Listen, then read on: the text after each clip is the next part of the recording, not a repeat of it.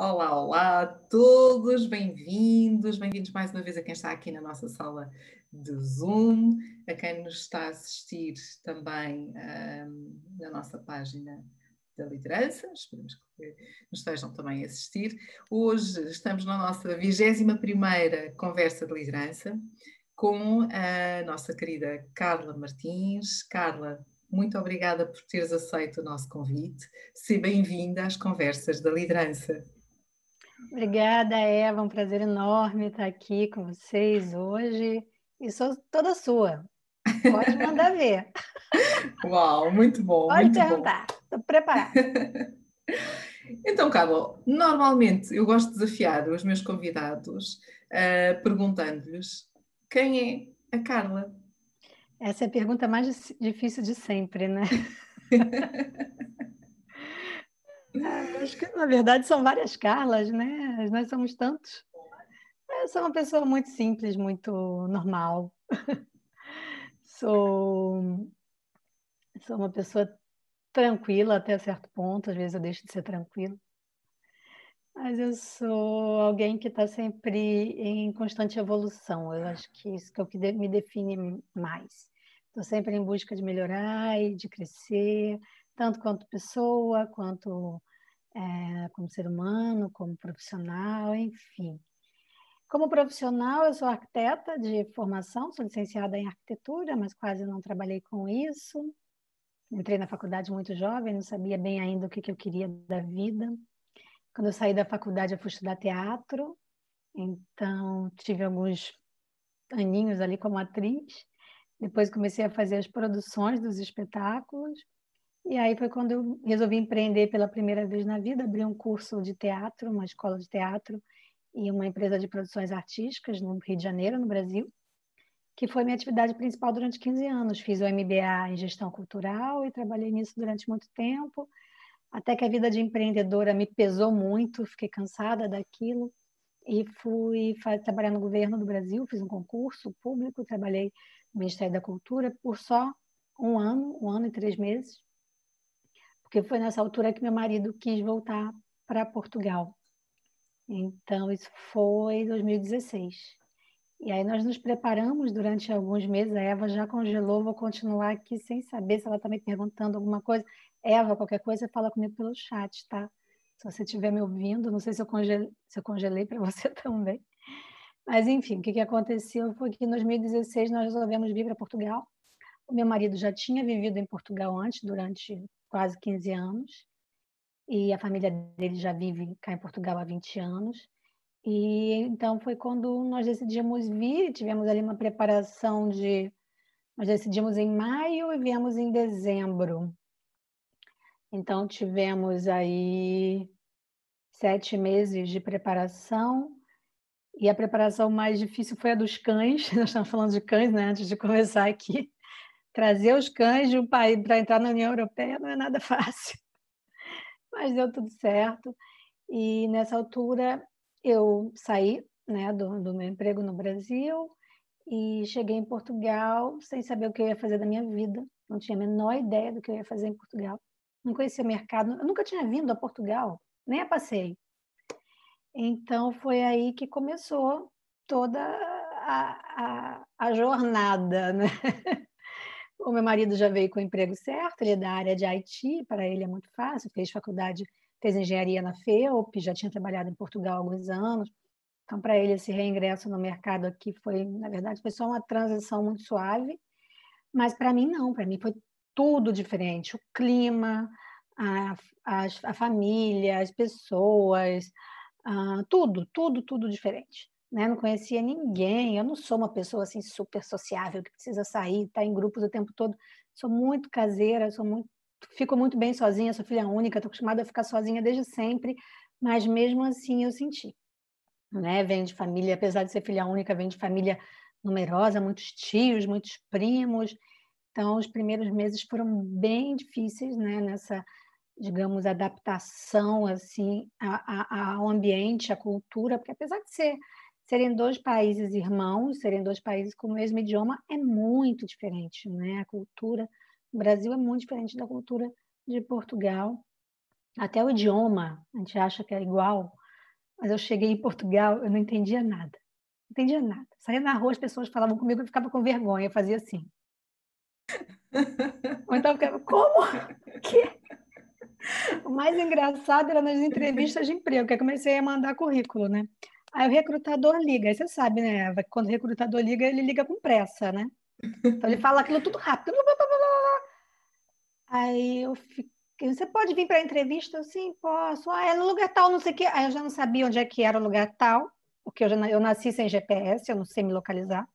Nem no Rio de Janeiro eu me localizo direito, imagina aqui que eu não conhecia nada.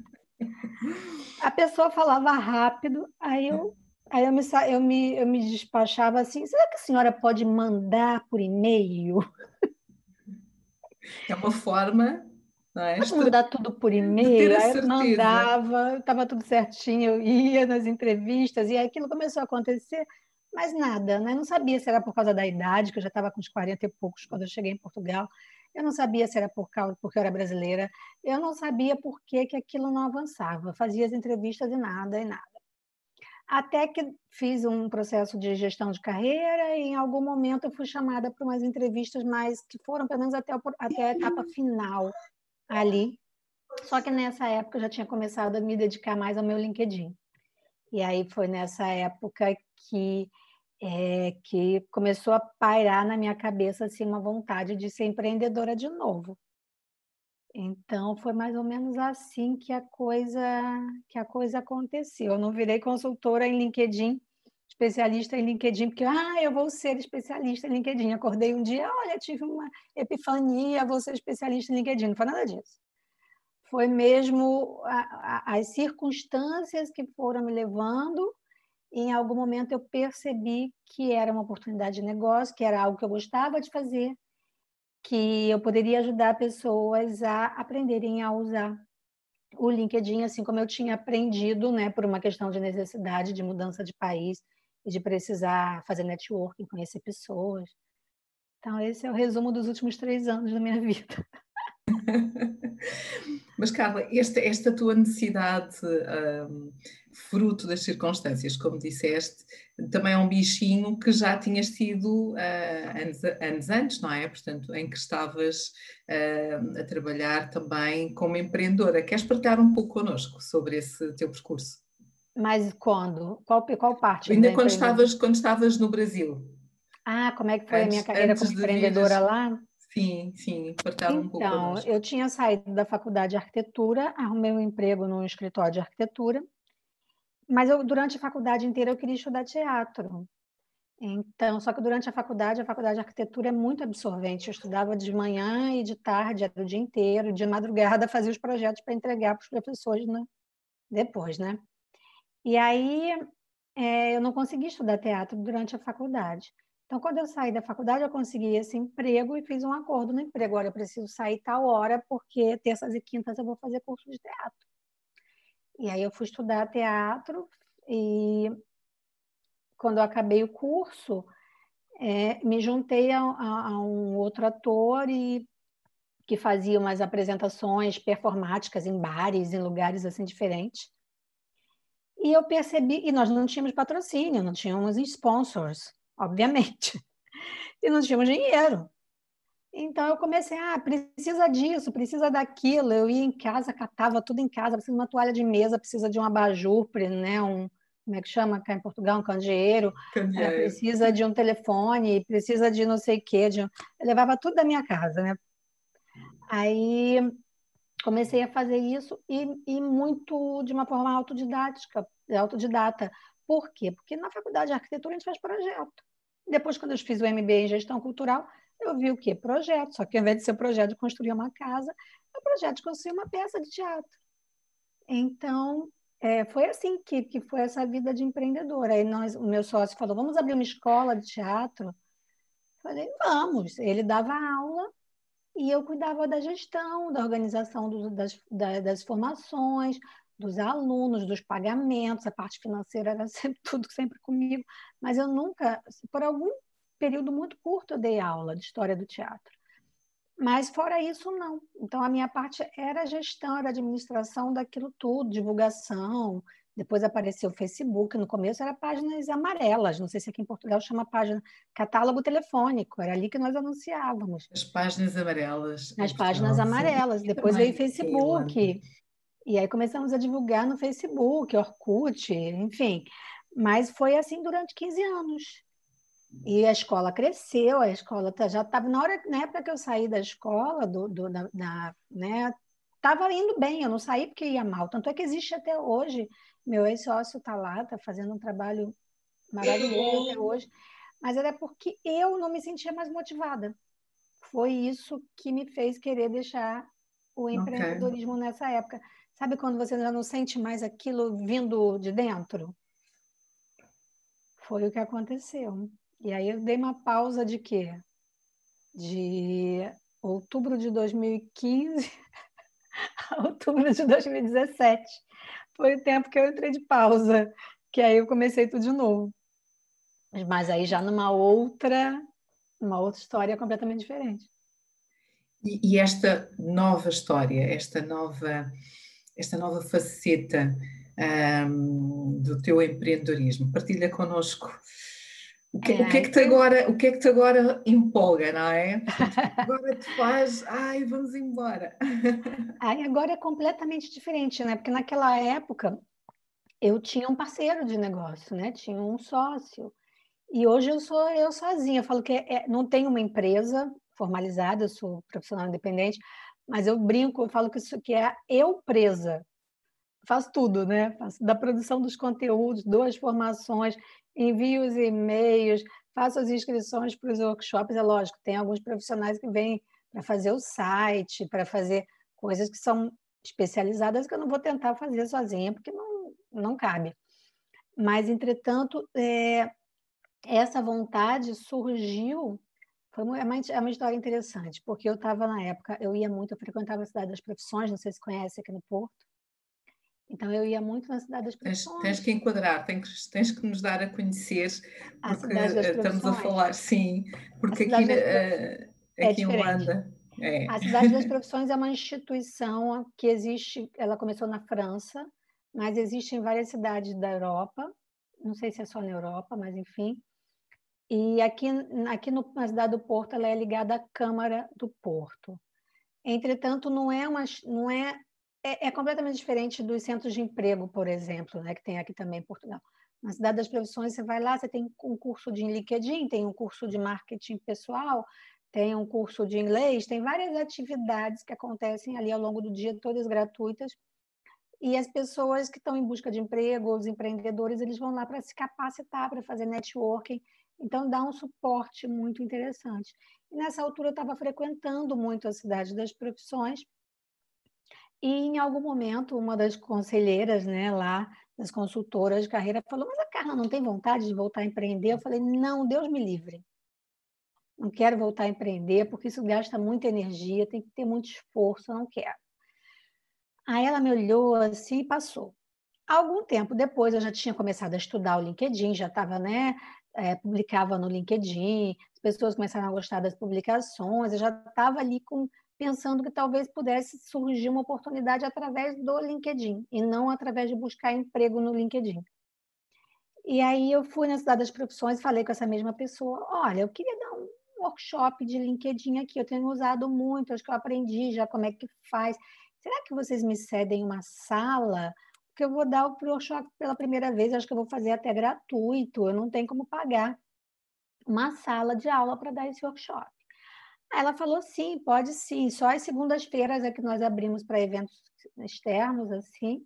É o único dia que a sala está livre. Tem que ser segunda-feira, de duas às quatro da tarde. E não vai ser gratuito, não. A Carla vai cobrar nem que seja 10 euros. Aí eu olhei para ela assim. Tá bom. então vou cobrar. E foi muito interessante, porque acho que ela fez aquilo de propósito. Pelo fato de eu ter cobrado, não ter sido né, totalmente voluntário, foi um valor simbólico, foram 10 euros. Aquilo me, me fez talvez perceber como, um, como um, um embrião de um negócio. Então, eu fiz todo o processo que eu já estava acostumada a fazer no Brasil, na minha escola de teatro, para angariar os alunos, obviamente, né?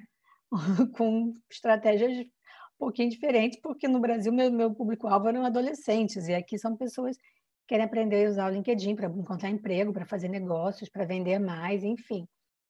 Então, eu organizei aquilo tudo e foram 20 pessoas inscritas. E aí... não, estavas, não estavas de toda à espera. Não, foram 20 pessoas inscritas. E aí eu pensei, vou lá dar aula, né? Então preparei a aula, PowerPoint, fui lá, dei a aula, tudo bem.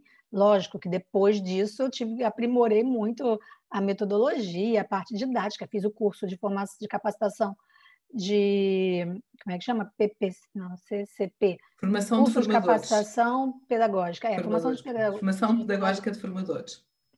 Fiz esse curso, então é, de lá para cá me aperfeiçoei enquanto formadora, obviamente, mas foi, foi uma experiência muito interessante, porque além né, da, da felicidade de ter aquelas 20 pessoas ali na primeira formação, foi o primeiro dinheiro que eu ganhei em euros na vida.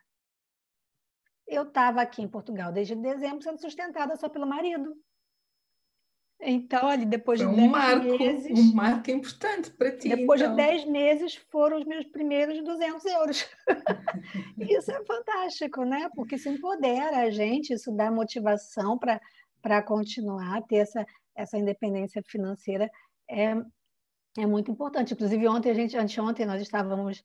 Foi ontem, já não sei, foi anteontem. Nós estávamos no, naquele grupo de, de negócios, né? De mulheres. E a premissa principal é que as mulheres têm independência financeira, né? Que Exatamente. é muito importante. É então, fundamental. É fundamental. O que, que eu fiz com meus primeiros tostões? Euros. Fui, é, até então estava usando conta corrente com o marido. Nunca tive conta corrente conjunta com ninguém na minha vida. Eu falei assim: eu vou no banco amanhã abrir minha conta quê? Eu falei assim, o meu dinheiro é o meu dinheiro, ele está separado, eu não quero saber.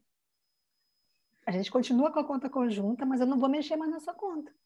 Porque o dinheiro que cai é conjunta, mas o dinheiro que cai lá é o dinheiro do seu trabalho, eu quero ter a minha conta, eu quero saber quanto entra e quanto sai do meu dinheiro.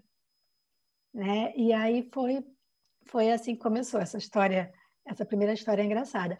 Aí aconteceu uma outra coisa engraçada, para você ver que os acontecimentos foram me levando, né?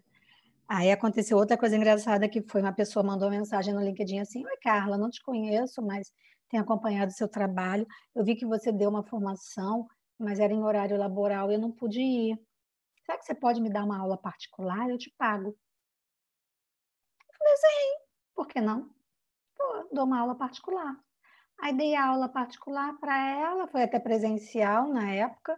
E aí eu pensei, mas por que não uma mentoria? Aí fui pesquisar mentorias, outras pessoas que davam mentorias em marketing digital, até em LinkedIn, ver quanto cobravam, fazer tudo isso. E aí fiz um modelo de negócios baseados nas formações, que na altura eram formações somente presenciais, hoje em dia elas são online, em algum momento vão voltar a ser presenciais também, mas eu vou manter o online, não vou, não vou abrir mão do online. E nas mentorias de LinkedIn, que são atendimentos um para um, online, esse sempre foi. Eu nunca fiz presencial uma, duas vezes quando a pessoa pedia, mas era, era muito assim a exceção. E, e aí eu lembro que eu estava até vendo ontem, tive também os primeiros clientes mais ou menos nessa altura, outubro de 2017. Então, de lá para cá foi o desenvolvimento desse negócio né? fazer fotografias profissionais, fazer o site, criar parcerias e estudar e me aperfeiçoar. Então já, já vão fazer quatro anos agora, né? Passa. Não, vai fazer três anos. Vai fazer quatro anos que eu cheguei em Portugal, vai fazer três anos que eu comecei o negócio. Então foi assim que. que e este desafio, este desafio do LinkedIn porque eu tenho a certeza que os nossos convidados estão ansiosos por saber mais sobre aquilo que é o LinkedIn e este mundo do LinkedIn, e se calhar alguns deles nem têm os LinkedIns atualizados. Digo eu, não sei. Fica aqui uma provocação para quem nos estiver a ouvir. Um, e, e uh, também tem ganho, e, e agora, sobretudo também neste, neste neste momento em que estamos mais lockdown, não é? Ganham aqui um impacto um, significativo. Tens muito mais pessoas atualmente a utilizarem o LinkedIn, a comunicarem-se pelo LinkedIn. Uhum. Há, há, umas que continuam a não perceber que aquilo é um LinkedIn, não é? O LinkedIn é uma rede profissional. Um, mas para quem não conhece, o que, o que, é que tu dirias assim? Olha, não conhece o LinkedIn e, e o que é que é o LinkedIn para ti? O LinkedIn, para mim, e eu acredito que para a maioria das pessoas, é uma rede profissional de relacionamentos. É uma rede social, mas é uma rede social que é focada nos relacionamentos profissionais. O que não quer dizer que as outras redes não sejam, mas nas outras redes também tem um, um cariz de entretenimento, que no LinkedIn até tem, mas não é o foco principal. A pessoa não entra no LinkedIn ah, para ver um gatinho fofinho, né? A gente entra no LinkedIn para ver trabalho, para ver artigos sobre carreira. Então, é uma rede social que, nesse sentido, ela é bem mais qualificada que outras redes sociais. Embora tem gente que entra para falar bobagem, mas isso a gente não tem como controlar, né? Isso tem, isso tem em todo sítio. Então, o LinkedIn, ele vai ajudar quem? Ele vai ajudar a pessoa que está em busca de emprego, obviamente, e que é o primeiro, primeira coisa que vem à cabeça das pessoas que ainda não utilizam o LinkedIn. A ah, LinkedIn é só para procurar emprego, mas não é. O procurar emprego é uma das possibilidades do LinkedIn. Quais são as outras possibilidades? A pessoa está empregada, mas ela quer se manter, é, manter o seu posicionamento profissional, ela quer ser percebida como um profissional experiente, um profissional que que está atualizado, um profissional que que, que né que tá quem não é visto não é lembrado, né? Tem esse ditado. Então hoje mesmo eu estava conversando com uma pessoa que eu já conheço pessoalmente, já converso no LinkedIn, já conversei algumas vezes, e ele está empregado, mas ele tem um perfil muito bem feito, ele tem, ele publica conteúdos, né, faz partilhas no LinkedIn sobre a área de atuação, e aí eu é, eu tinha feito um, tava, tinha dado uma aula, né, uma mentoria hoje à tarde, e eu usei o perfil dele como modelo. Eu gosto de fazer isso, às vezes o desejo da Eva também hoje à tarde. Eu gosto de mostrando os exemplos para os meus alunos verem que não, não é rígido, né? Cada pessoa vai fazer de um jeito, cada pessoa vai encontrar o seu a sua expressão. E aí ele viu que eu tinha entrado no perfil dele, que tem aquela função que a gente consegue ver que alguém entrou no nosso perfil, né? E aí ele veio perguntar: eu falei, eu estava usando seu perfil de, didaticamente. Ele, ah, que bom, que, que sério. Eu falei, é. Aí ele, ah, é que eu uso o LinkedIn para me posicionar, produzindo os conteúdos, eu estou bem no meu trabalho, mas quem sabe no futuro isso pode ser algo que vai me ajudar no recrutamento. Então tem isso, né? A pessoa não pensar só no dia de hoje, porque o que acontece muito é que as pessoas têm o LinkedIn, não usam, não entram, não fazem nada. Aí daqui acontece alguma coisa, acontece uma fatalidade, é desligado, ou muda de país como eu mudei, acontece alguma coisa na vida, a pessoa resolve usar. E aí demora um pouquinho mais para arrancar. A pessoa já está usando ali quando está tudo bem, quando ela precisar fazer um movimento diferente na vida, isso vai facilitar. Outras possibilidades, profissionais independentes, freelancers, empreendedores que precisam promover a sua marca pessoal ou a sua marca corporativa, o LinkedIn também é excelente, né? porque nós fazemos publicações que não precisam ser, fazer anúncios, né? muitas das vezes, na maioria das vezes no LinkedIn, para os pequenos, o simples fato de fazer publicações regulares já dá um resultado de negócios muito bom, aliado ao networking. Quem mais pode usar o LinkedIn? O caso da Eva, gosto de contar também. Às vezes eu conto sempre nas formações, Eva, o seu caso. Quando a Eva chegou para fazer mentoria comigo. Eu vou contar, eu vou contar. Quando a Eva chegou para fazer a mentoria comigo, foi a primeira pessoa, e talvez a única até hoje, que deu um único objetivo muito claro. Eu quero partilhar conhecimento. Eu quero disseminar as coisas que eu sei, eu quero ajudar as pessoas através do conhecimento. É lógico que muitas pessoas chegam com esse objetivo, mas ele nunca é o objetivo de frente. Ele sempre vem depois do que eu quero emprego, eu quero cliente, né? Acaba que ele é secundário. E no caso da Eva foi, foi muito bonito isso, que ela falou, não, eu quero partilhar conhecimento. E aí, ó, tá a liderança feminina em Angola, tá a página do, C, do CRH, e ela tá disseminando, e agora virou live, é YouTube, ela tá disseminando conhecimento aí.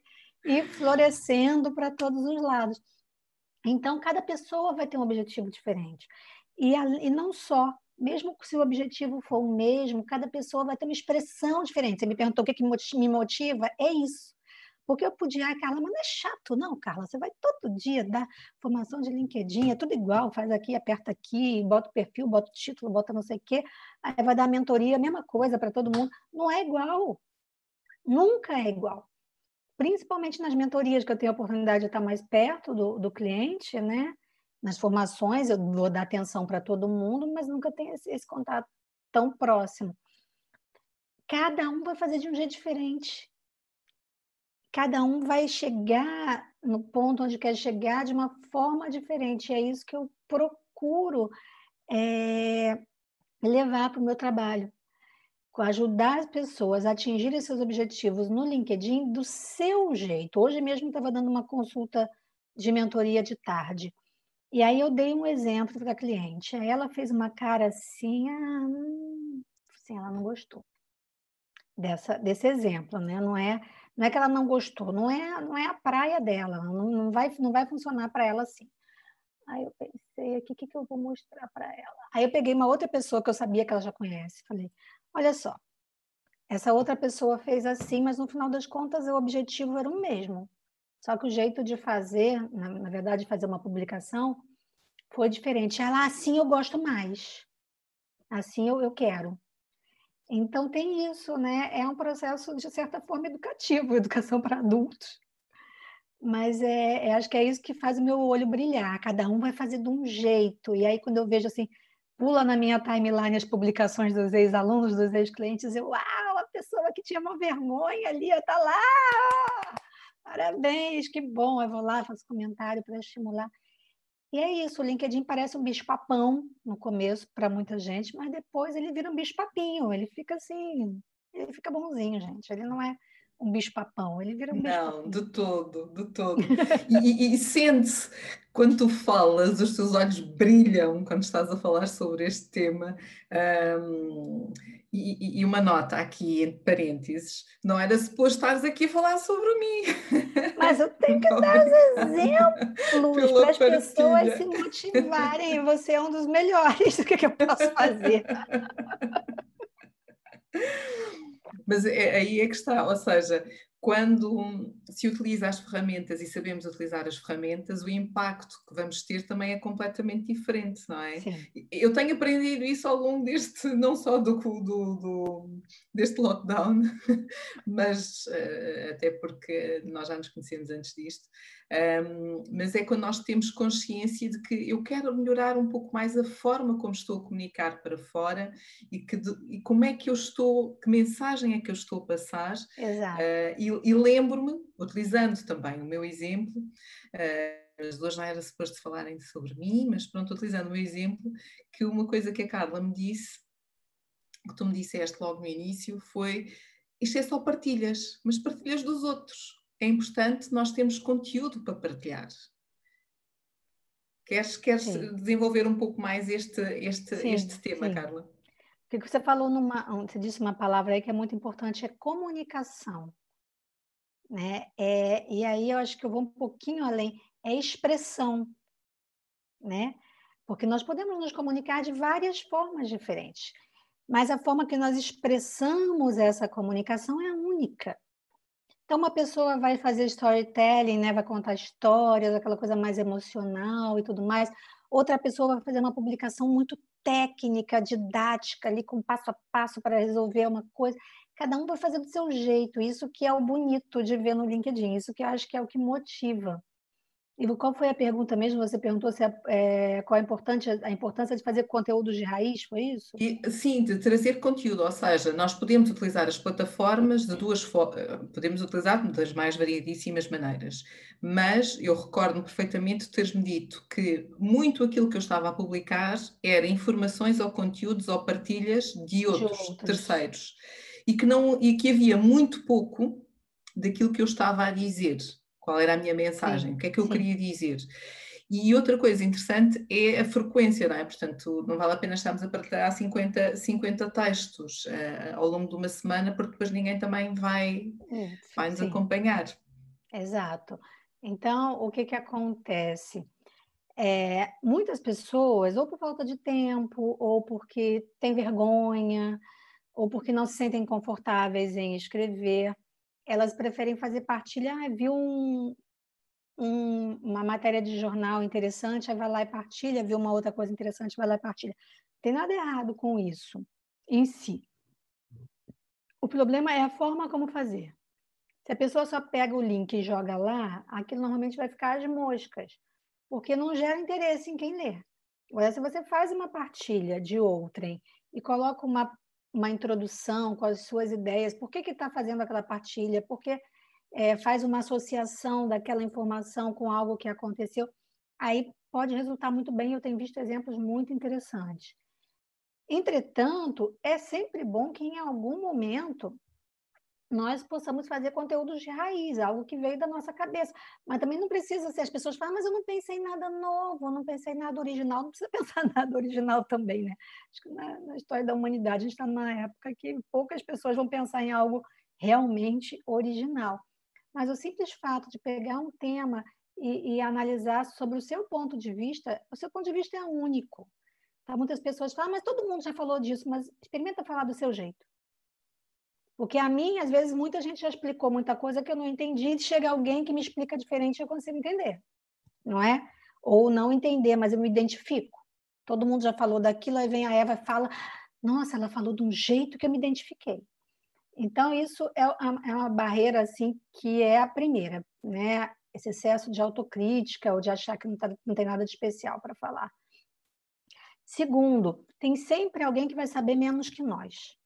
Então, não precisa ser o especialista, um PhD num determinado assunto para falar. Você tem que saber né, hum, alguma coisa para poder falar daquele assunto, mas não precisa ser um super especialista. Aliás, produzir conteúdos, ou seja, escrever sobre né, temas que nos interessam, é até uma boa forma de nós estudarmos, né, de nos aproximarmos, de aprofundarmos naquele assunto.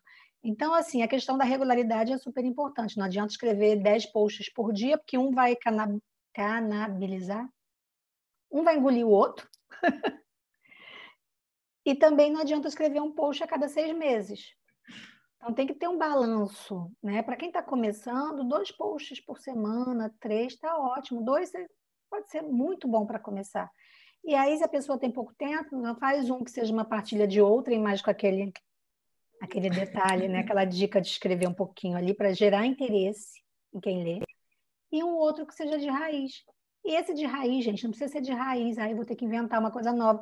Pega um livro, tá lendo um livro, tem um trecho interessante, escreve sobre aquilo, está é, percebendo alterações na sociedade, nas formas de trabalho, escreve sobre isso.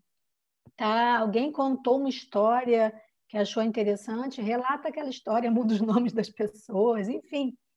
Tem muita coisa que pode ser partilhada. Foi num evento, assistiu uma palestra, gostou do que o orador falou, faz uma partilha sobre aquele, aquele assunto. É, a, a, Eva fez o. Estou dando seus exemplos aqui, porque as pessoas também te conhecem, é mais fácil delas perceberem. A Eva fez ano passado o, o evento da liderança feminina. Olha quanto conteúdo ela tinha ali para partilhar. Fotos do evento, é, apresentação dos oradores. Uh, depois ela podia fazer resumos do, do que foi, publicar vídeos com trechinhos das palestras, como eu acho que até chegou a fazer. Então, olha só como um evento pode virar um, um mar de conteúdo. Então, a gente sempre tem algo para falar. Que, quais são os problemas? Autocrítica. Segundo problema, falta de tempo né? Que é um problema universal. E aí, falta de tempo só tem um jeito: alocar tempo. Eu vou deixar de ficar 15 minutos no Instagram fazendo scroll para ficar 15 minutos criando um post. Né? A gente tem que abrir mão de alguma coisa, senão também não acontece. Então, é, normalmente, normalmente são esses dois problemas: excesso de autocrítica e a falta de tempo, que na verdade é uma falta de prioridade quando a pessoa estabelece, ah, não, fazer publicações no conteúdo vai aumentar a minha visibilidade, vai melhorar a minha reputação, vai favorecer a construção da minha autoridade enquanto marca pessoal, as pessoas vão me reconhecer mais. Isso vai ter valor para mim, não vai ser amanhã, mas daqui a três, seis meses, isso vai ter um retorno na minha vida profissional. Ah, sim, isso é prioridade para mim. Então, aos sábados eu vou sentar uma hora, vou fazer dois Preparar, posts que eu vou publicar na semana seguinte. É uma questão Exatamente. mesmo de organização. E, e, temos aqui uma questão do, do José Carlos, que já que estamos a falar daqui dos temas, que pergunta: para colocar conteúdo no LinkedIn, temos que necessariamente ter um tema específico? Olha, José Carlos, você pode escrever sobre vários temas do seu interesse, mas é, é aconselhável que você escolha ali dois ou três, no máximo, eixos de assuntos. Então, por exemplo, eu. Eu escrevo muito sobre LinkedIn, né? É, meu, é como se fosse o meu grande tema. É LinkedIn. Aí, saindo de LinkedIn, imagina uma árvore, né? Imagina que você tem uma árvore aqui, o tronco, que é o LinkedIn no meu caso. Se eu saio daqui e começo a ter ramos, aí eu vou falar de networking, eu vou falar de marca pessoal, eu vou falar de produção de conteúdos, mas tudo, no meu caso, está, de certa forma, relacionado ao LinkedIn. Então, você pode abrir né, o leque assim das possibilidades mas só toma cuidado para não sair ali do teu eixo. Qual é o teu assunto principal? Pelo que as pessoas te reconhecem? Porque quando a gente abre muito, a mensagem pode ficar confusa, mas um dia a pessoa fala de abacaxi, no outro dia ela fala de galinha. As pessoas não entendem, elas ficam confusas. Para a gente aquilo até faz sentido, mas para o outro, eventualmente não vai fazer sentido. Então é, é interessante pensar assim num planeamento desses conteúdos, né, estabelecer, vou falar sobre três assuntos é, durante algum tempo, depois eu vou mudar, que é para poder ter uma, manter ali uma coerência né, e uma consistência ao longo do tempo, a ponto de você ser percebido. Ah, é o José Carlos que trabalha com isso assim, assim, ele dá, ele produz conteúdos muito interessantes social. sobre, sobre responsabilidade social. Exatamente. Ah, a Márcia posso, então... só, posso só fazer, Queres... aproveitar, aproveitar só para não perder Força. o fio? Força. Sim, claro.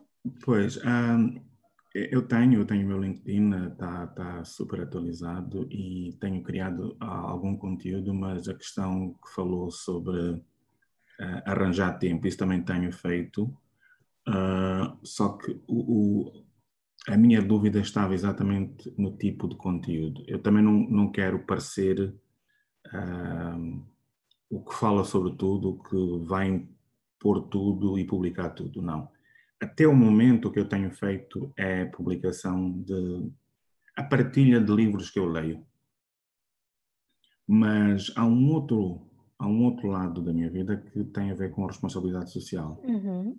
Uh, mas como falou agora, pelo menos três eixos Uh, então, uh, isso situou-me mais ou menos. Sim. E, e... Você pode, inclusive, fazer partilhas de livros sobre responsabilidade social. Não todos necessariamente, mas alguns podem ser. Eu tenho uma cliente, por exemplo, de mentoria, que ela criou uma rubrica semanal, toda semana ela faz a partilha de um livro sobre liderança. Ela falou, Carla, eu tenho dezenas de livros sobre liderança que eu já li ao longo da minha vida. Então, eu vou aproveitar então, as pessoas já sabem que, eu não sei se é às quartas-feiras, tem determinado dia da semana que ela vai fazer partilha de um livro é, sobre liderança. E aí ela partilha o livro, ela coloca uma citação do livro e ela faz uma análise do livro sob o ponto de vista dela, por que, que aquele livro foi marcante, né? faz algumas observações ali. Tem sido muito, eu tenho tido um resultado muito bom. Obrigado pela dica. De nada. Obrigada, José. A Márcia desafia-nos aqui com outra questão. Márcia Coelho pergunta: qual a melhor forma de fazer networking no LinkedIn? Como, fazer, ah, ela faz duas perguntas. Sim. Ela faz duas perguntas. Vou, vou, vou, fazer primeiro, vamos responder a esta e depois faço a outra. Então, como fazer é, melhor networking. fazer networking no LinkedIn? Sim, eu costumo dizer, e eu aprendi isso aqui em Portugal, que o networking é a arte de primeiro oferecer algo para depois pedir, né? Então, é basicamente criar relacionamentos. Como é que esses relacionamentos são criados? Eles vão sendo criados aos poucos, né? Nós para não justamente para não parecer forçado. Então você faz uma prospecção, viu que a pessoa pode ser um lead ou pode ser um futuro cliente, manda uma mensagem, por exemplo, lá fulano, tudo bem? Eu vi que nós temos interesses em comum. Ah, fico, sou especialista nisso ou naquilo, ou trabalho com isso ou com aquilo. Gostaria de manter contato. Simples. A pessoa respondeu, agradece, fala: olha, a propósito, eu escrevi. Se a pessoa produz conteúdo, fica mais fácil. Eu escrevi, eu vi no seu perfil, tem que sempre ir lá no perfil da pessoa, do que a pessoa faz, né? É, e vi que você se interessa pelo assunto tal. E olha só, eu li esse artigo aqui na semana passada, achei muito interessante, achei que talvez você possa se interessar. Se o artigo for seu, melhor ainda. E aí vai conversando com as pessoas, né? Em algum momento, pode ser, se aquela pessoa realmente tiver interesse comercial, pode ser que, que você possa estabelecer essa abordagem mais direta, mais comercial. Não existe um tempo para isso. Vai ter que ter é da sensibilidade da pessoa, né, de que, de que quer vender, que vai perceber qual é o tempo que isso vai acontecer. Isso pode ser, se a pessoa do outro lado estiver já muito madura, muito pronta para receber o produto, pode ser no mesmo dia. Se ela não estiver, você vai estabelecer uma relação ali que pode durar meses, tá? É uma outra, a dica principal é não tentar mandar CV, não tentar mandar proposta comercial logo nos primeiros contatos, porque isso inibe quem está do outro lado, a pessoa se sente assim um pouquinho. Né? Carla, ainda bem que falas sobre isso, que isto é um dos temas, e tu sabes que isto é um dos é um temas. Seus dramas da sua vida. Há dois né? temas meus, mas, mas um dos temas que mais me. Que me deixa assim um bocadinho. Um, até decepcionada é quando as pessoas só, só descarregam para lá o CV, não é? Mandam-nos é. mensagens, nem, nem boa tarde, nem bom dia, nem estou nem enquadrado, olha, vi, nada. Está aqui o CV. É, isso eu acho que é uma. Primeiro, uma falta de preparação das pessoas, né? Que elas acham que o LinkedIn é só para conseguir emprego, elas acham que o LinkedIn é um depositório de CV. Segundo, que eu acho que também tem muita ansiedade da pessoa que está em busca de recolocação, né? Então, ela não tem esse tempo da construção de um relacionamento. Gente, não é um relacionamento para casar com ninguém, você não vai namorar anos, não é isso. É estabelecer um mínimo de confiança ali. Vou dar alguns exemplos.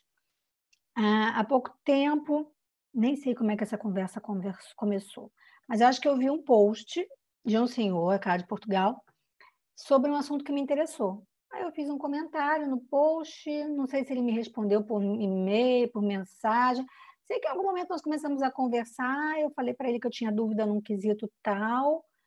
Aí ele me falou: Olha, eu vou botar esse, essa sua dúvida na enquete da semana, e se for a dúvida de mais pessoas, eu vou escrever um artigo. Aí tá. Ele, na semana seguinte, ele me mandou o artigo. Olha, sua, sua dúvida foi escolhida e aqui está o artigo. Eu estava de férias, não li, não tive tempo de ler. Aí na semana passada, eu acho, é que eu fui ler, dei um feedback para ele, alguma coisa assim. Aí ele me passou, ele virou para mim, Carla, eu te mandei, vai entrar em contato consigo um amigo meu. Não, ele não me avisou. Recebi um e-mail de uma outra pessoa, de um outro senhor, querendo informações sobre a mentoria. Aí conversamos, fizemos um call, expliquei como era a mentoria e tal. Fiz uma, uma palestra gratuita na semana passada, esse senhor participou e acabou se inscrevendo num outro projeto meu, que é o Desafio LinkedIn 21 Dias, que é se a Eva me deixar cinco minutinhos no final, eu explico como é que é. E aí tá, e eu não sabia de nada. Aí o outro, o anterior, mandou uma mensagem assim: Olha, é, um amigo meu deve ter feito contato com você. Ele, eu indiquei, eu te indiquei para ele. É um grande amigo pessoal mesmo meu, está precisando, então eu achei que você seria a pessoa ideal para ajudá-lo. Então, olha como é que as coisas se interconectam e às vezes nós nem sabemos. Então, às vezes, uma pessoa que você conheceu e conversou aqui, não é ela que vai comprar. É alguém que ela vai indicar. Então, é quando eu falei que LinkedIn é uma rede, basicamente para mim é uma rede de networking, é porque é isso, que é rede mesmo, gente. Nós só estamos pontinhos lá que às vezes vamos nos conectando. E é assim que funciona. Por isso que não dá para entrar hoje e querer resultado amanhã. Tem que ter um pouquinho de paciência. Né? Mas se conseguir fazer esse, esse trabalho de relacionamento ao longo do tempo, Não quer dizer que não vai poder vender nunca, não é isso. Eu vendo no LinkedIn, tá lá. Desafio, últimos dias com promoção, preço promocional, não sei o quê. Mas nós temos que ter um equilíbrio entre, entre a venda, né? o networking, os relacionamentos e o que nós oferecemos, que é o conteúdo, basicamente. Não necessariamente pode ser conteúdo, pode ser ajuda, né? Entre ajuda, nós podemos oferecer coisas de outras formas. Mas tem que ter esse equilíbrio, porque não é um balcão de vendas. Não é, né? Não é o mercado que nós vamos lá vender alguma coisa. É uma rede de relacionamentos os resultados vão acontecer por esses relacionamentos. E, e, acabaste por responder à segunda questão da Márcia. Márcia, penso que ficaste que esclarecida, não é? Porque a segunda, a segunda questão que a Márcia colocava é como estabelecer contactos comerciais sem parecer forçado. E tu acabaste por fazê-lo ao falar então deste tema e da importância de criar relações, criar networking. O que é isto de criar networking dentro do LinkedIn? Por favor, outra coisa que, que ainda não falámos, mas que eu vou falar e aproveitar coloquem uma fotografia no LinkedIn. Eu não, eu não aceito, eh, eu sei, há pessoas que contestam, mas um, ehm, não custa nada colocar uma fotografia, até pode não ser a vossa, pode ser do quem quiser, e, e nós nunca sabemos, mas cá está o tema da confiança, de é criar é confiança. E, e, às vezes estamos ali, mas esta pessoa está-me a mandar um CV, quer que seja meu. Eu nem sei quem é. Portanto, visualmente. Sim, é, não dar a cara é, é algo que pessoal. causa desconfiança. Você viu que teve uma certa polêmica naquele meu post. Foi ótimo, né, foi ótimo. Mas é, é, porque, é lógico, a foto pode ser falsa, pode. A pessoa que não tem foto é uma pessoa má? Não, claro que não. Mas o fato de ter uma foto dá uma certa credibilidade, até segurança para quem está ali recebendo aquele pedido de conexão. E o senso comum é que a maioria das pessoas não aceita conexão de, de, né, de perfil sem foto. sem foto. A melhor história que eu tenho para falar de foto é foi logo no começo, foi uma das primeiras workshops que eu dei. E, e aí entrou numa outra questão, mas que é mais ou menos parecida. É, muitas pessoas também confundem o perfil pessoal com o perfil de empresa. Perfil pessoal é perfil pessoal. Sou eu, é a Eva, a Gisela, o Carlos, a Lisete, a Amália em si, a Márcia, é o nosso perfil, somos nós, pessoas. Perfil de empresa é página de empresa. Eu, Carla, criei uma página para mim. A Eva criou a página da liderança do CRH. Tá? Aí vai, nós somos administradoras dessas páginas e aí vamos publicar lá como se fosse uma página de empresa do Facebook. Só que muitas vezes a pessoa abre a página, o perfil quer fazer uma página de empresa, só que cria um perfil pessoal como se fosse uma página, por exemplo, a Eva criaria um perfil pessoal um perfil pessoal liderança feminina em Angola e ela vai pedir conexão. É um erro muito comum, até resulta, pode até resultar, mas é, não, não vai, talvez em algum momento aquilo não vai resultar mais, vai ter algumas limitações e é, coloca o logótipo lá como se fosse a nossa cara. E aí, essa situação que eu estou falando foi um híbrido disso. A pessoa era minha aluna, ela, o trabalho dela era ensinar os pais a fazerem aquela chantala, que é aquela massagem nos bebês, sabe? E só que não era uma página de empresa, era o perfil dela. E aí ela botou o logótipo. E era um logótipo lindo, lindíssimo. Aí eu falei, olha, mas não bota o logótipo, bota a sua foto. Depois, se você quiser, você cria a página da empresa e bota o logótipo. Aí ficou aquela discussão na turma sobre esse assunto, aí um aluno levantou a mão e falou assim, eu tenho um bebê, eu tenho um bebê pequeno em casa, o seu serviço pode ser o melhor de todos do mundo. Mas se você não dá a tua cara no teu perfil do LinkedIn, você não chega perto do meu bebê. Então, eu não vou confiar. Então, acho que foi a melhor explicação que eu já... O exemplo, o melhor e, ela no dia seguinte, no mesmo dia, ela no mesmo dia mudou a fotografia e criou uma página de empresa, de certeza. Pois é, porque é isso, né? Nós vamos deixar alguém, o nosso bebê, nas mãos de alguém que nós não vemos nem a cara. Né? Então, é, tal, que... é o tal criar relações de confiança, porque é como tu disseste há pouco, o LinkedIn eh, não é uma plataforma que se está eh, um mês, dois meses e depois vamos embora. Portanto, as relações profissionais são duradouras e os perfis são duradouros. Aquilo que se deixa é uma mensagem. Então, se eu quero chegar e, e, atrair e passar uma mensagem e, e, transmitir a confiança e credibilidade, tem que ter essa atenção. Eu também acredito que provavelmente muitas pessoas não têm consciência desta, destas diferenças entre porque eu, eu, eu, conheço muitos perfis como aquele que tu acabaste de dizer, em que tem, é o nome da pessoa, é a pessoa que está a pedir, e de repente tem lá um, um logotipo da, da organização, em vez de ter aquela, assim, uh, não é? Portanto, e nós ficamos um bocadinho, mas uh, será que é a empresa, será que é a pessoa? Se, uh, pronto, as pessoas não ajudam, se é o de qualquer coisa que não existe, um, também é preciso ter algum cuidado com isso. Mas é por isso mesmo que existem formações, é por isso que existe mentoria, como tu já falaste. Vou-te deixar então, eh, não tendo aqui mais. Ah, não, não, tínhamos aqui duas questões antes Falta de. livro. Não, eu não me esqueci. Não, o Carlos fez aqui uma questão logo no início, quando tu partilhaste a tua, a tua dificuldade de adaptação. Uh, tendo encontrado alguma dificuldade na adaptação, como é que deu a volta por cima, assumindo que já se tenha adaptado? É, já me adaptei. Verdade. que foi para a arquitetura? Então, José, são duas, duas perguntas, vou tentar responder rápido para a gente não estourar muito tempo. Ah, como é que eu me adaptei? Eu acho que o que salvou a minha vida é que eu não sei ficar parada. Eu não sei sentar e esperar que algo me caia do céu, que alguém vai resolver a vida para mim. Eu vou lá e faço. Então, o fato de eu ter essa natureza de estar em movimento o tempo todo me fez, quando eu cheguei aqui em Portugal, fazer cursos. Eu me inscrevia em cursos, eu me inscrevia em, em eventos, eu, eu ia usar o LinkedIn. Eu sentava na minha secretária às 9 horas da manhã e trabalhava até as, as 5 horas da tarde. Qual era o meu trabalho? Buscar emprego.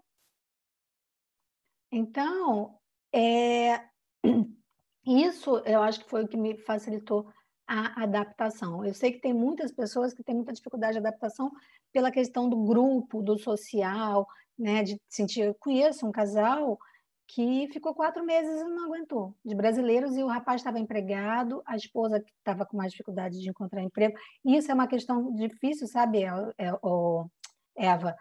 As mulheres, quando vêm com, principalmente quando os maridos são de Haiti, o marido já vem com emprego e as mulheres têm muita dificuldade. Eu não sei se em Angola acontece isso também, de, de conseguir. Acho que deveria haver mais programas para amparar as mulheres dos imigrantes, né, para facilitar um pouco isso, porque isso também tem a ver com a retenção do, do colaborador, né?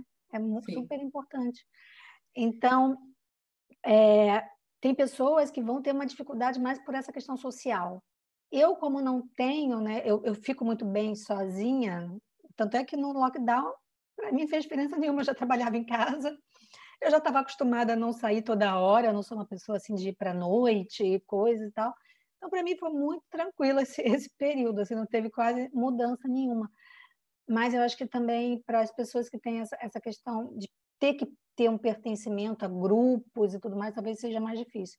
Então, foi aí, foi assim que eu dei a volta, né? me, me movimentando. E por que, que eu fui fazer arquitetura?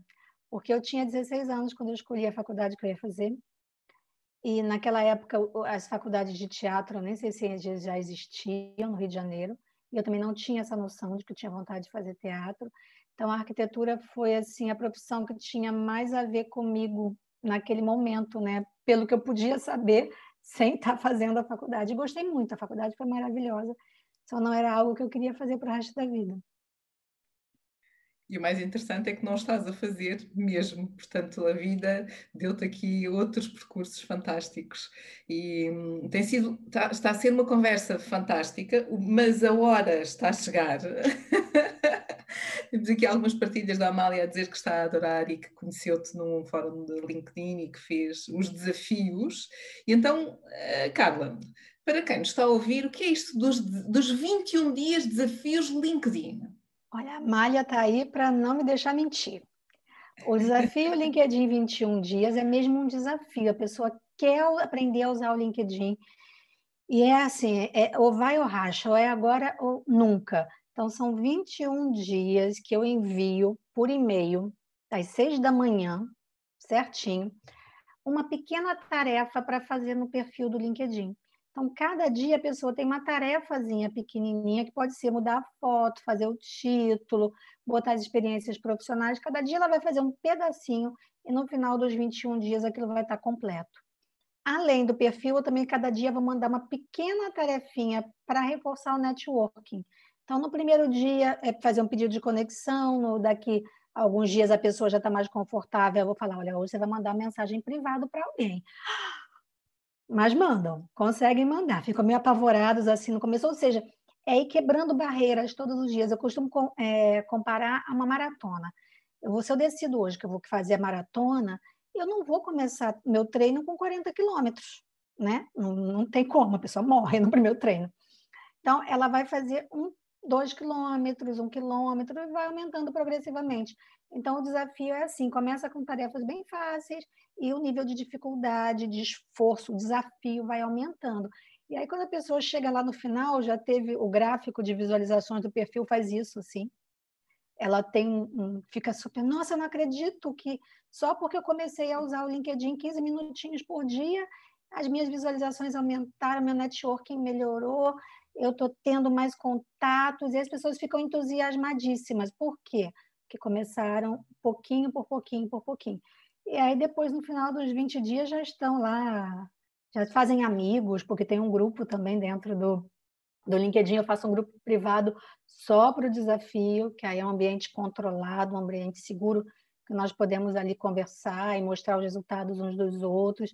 Então, assim, é muito gostoso, é desafiador, não, não é fácil, não vou dizer que é uma coisa assim, né?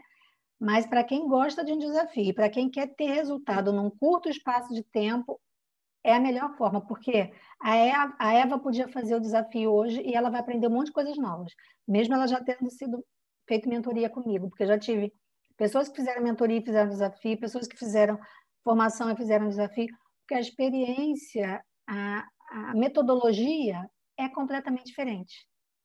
Então, assim, uau, uau, uau, uau. Eu, fico eu fico animadíssima, eu fico animadíssima durante o desafio. Bom, fica aqui a nota. Fica a dica, eu vou deixar quiser, meu e-mail aqui no chat, quem quiser. Podes deixar e procura. Não, procurem ah. a Carla no LinkedIn. Não, mas podes deixar o e-mail também. Podem não achar, né? Tem milhares de Carlas Martins no LinkedIn. Não, não, o teu não, não é nada milhares.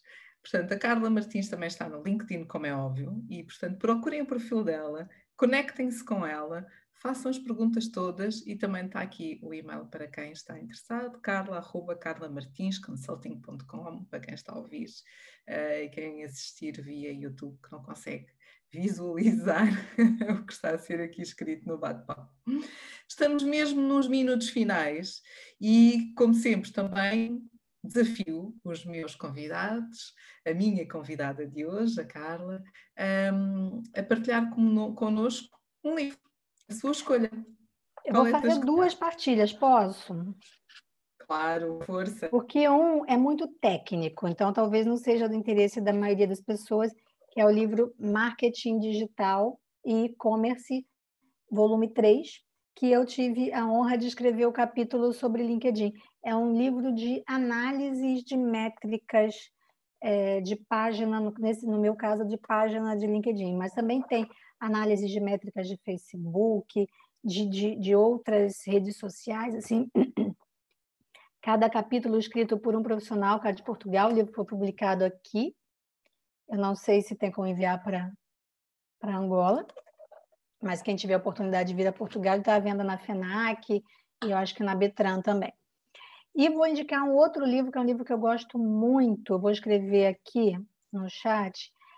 É um livro que eu reli agora nas férias. Já indiquei para muita gente, as pessoas leem, gostam, que é o Hiperfoco do Chris Bailey. Eu acho que é assim que escreve o nome dele. Não.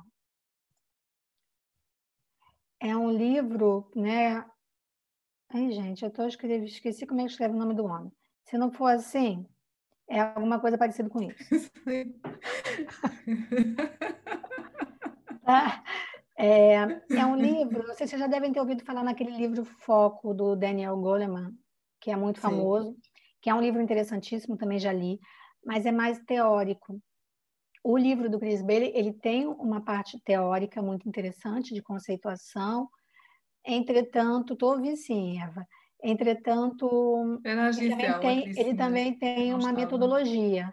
Então, ele também dá um, um, passo a passo ali, ele dá algumas boas práticas para nós melhorarmos a nossa produtividade no dia a dia através do foco, ou seja, da gestão da nossa atenção para aquilo que importa, né? para aquilo que interessa.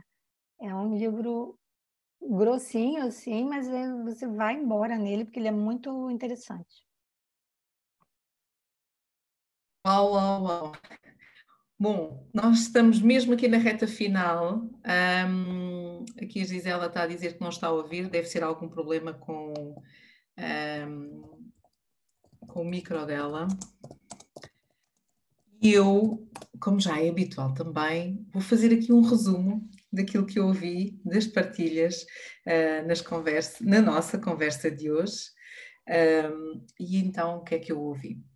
Arquitetura, 16 anos, teatro, atriz, Rio de Janeiro, MBA Gestão Cultural, Portugal, empreendedor, trazer os cães, sozinha, filha única, adaptação cultural, foi difícil. Portugal fala muito rápido. LinkedIn, circunstâncias, oportunidade de negócio, curso de teatro, empreendedorismo pausa dois anos, sócio, profissão independente, eu presa, especializados, vontade, cidade das profissões, energia, valor simbólico, embrião negócio. Em 10 meses fiz 200 euros. E com ganhei abri uma conta independência financeira. Mentoria, LinkedIn, rede social focada nos relacionamentos profissionais. Posicionamento, quem não é visto não é lembrado. Ajudar as pessoas a atingir o LinkedIn do seu jeito. Comunicação, expressão, identifico. Problemas, autocrítica, falta de tempo. Então, alocar tempo. Falta de prioridade. Regularidade partilha, networking, criar relacionamento, depositório de CVs, criação de um relacionamento, estabelecer confiança. Rede, somos pontinhos que nos vamos conectando. Equilíbrio, venda, networking, conteúdo, não é um balcão de vendas, credibilidade, não sai ficar parada. Desafio 21 dias LinkedIn. Não sei se me estão a ouvir, que eu parei aqui. Sim, estamos. Porque eu fico ali parada. Desafio 21 dias LinkedIn. Quebrar barreiras, maratona. E os livros? Marketing, e-commerce e hiperfoco. Isto foi aquilo que eu retive da conversa com a Carla, mais uma conversa top, eu agora não posso dizer com uma mulher top, mas com uma pessoa top, porque nós um, passámos o outro nível em que deixámos de ter só mulheres, já tivemos o nosso primeiro homem como convidado, então agora mais uma pessoa top, mais uma conversa top. Um, Carla, antes de nos despedirmos e desligar aqui uh, o nosso YouTube, uma mensagem final que queiras partilhar com todos. Ah, fiquei muito feliz com esse convite. Agora você lendo assim as palavras, né? Parece que vem um, um filme na cabeça, né? É... Eu acho que é isso, né? A gente se conectar, mesmo que seja online, on-life, offline. Eu acho que o importante é isso, né? A gente se, ir construindo essas relações ao longo do caminho, porque é, são elas que vão nos nutrir e são elas que vão nos ajudar, né, a ultrapassar essa fase que está todo mundo passando agora e chegar do lado de lá, seja o que esse lado de lá for. que seja bom, simples. Eu acho eu que não é, agradecer. eu acho que não é esse download, não é esse livro não. Ah, ah tá, vou, tá, é esse eu... sim, que deve ser o nome em inglês, né? Tá certo. É, é em inglês. Maravilha, Carlos. Vou... A Carlos já deixou o livro ali, ó. Eu vou agradecer a todos a vossa presença. Depois já sabem, quem fica aqui no Zoom, eu vou pedir para ligarem as câmeras só para dizerem olá, mas para quem está nos a acompanhar no, no YouTube. Muito obrigada pela vossa presença. Já sabem, todas as sextas-feiras, às 18 horas, temos uma conversa com uma pessoa top. Um, esperamos para vocês pela próxima, pela próxima conversa de lideranças femininas com. E um, sigam-nos nas nossas redes sociais, no LinkedIn, em que temos mais de 4 mil uh, seguidores atualmente na página da liderança feminina, uh, no Instagram, no Facebook, portanto aguardamos por si e foi um prazer enorme, Carla. Mais uma vez, muito obrigada pela tua presença, muito obrigada por estares aqui connosco esta, este final de sexta-feira, aqui top, top, top, top. Obrigada, obrigada pela presença de todos. Um abraço para todos. Quem sabe um dia eu vou aí em Angola. Eu ia esse ano, eu ia dar duas formações, em junho e em novembro. Agora não sei quando é, é que eu vou. Esperar. eu vou parar aqui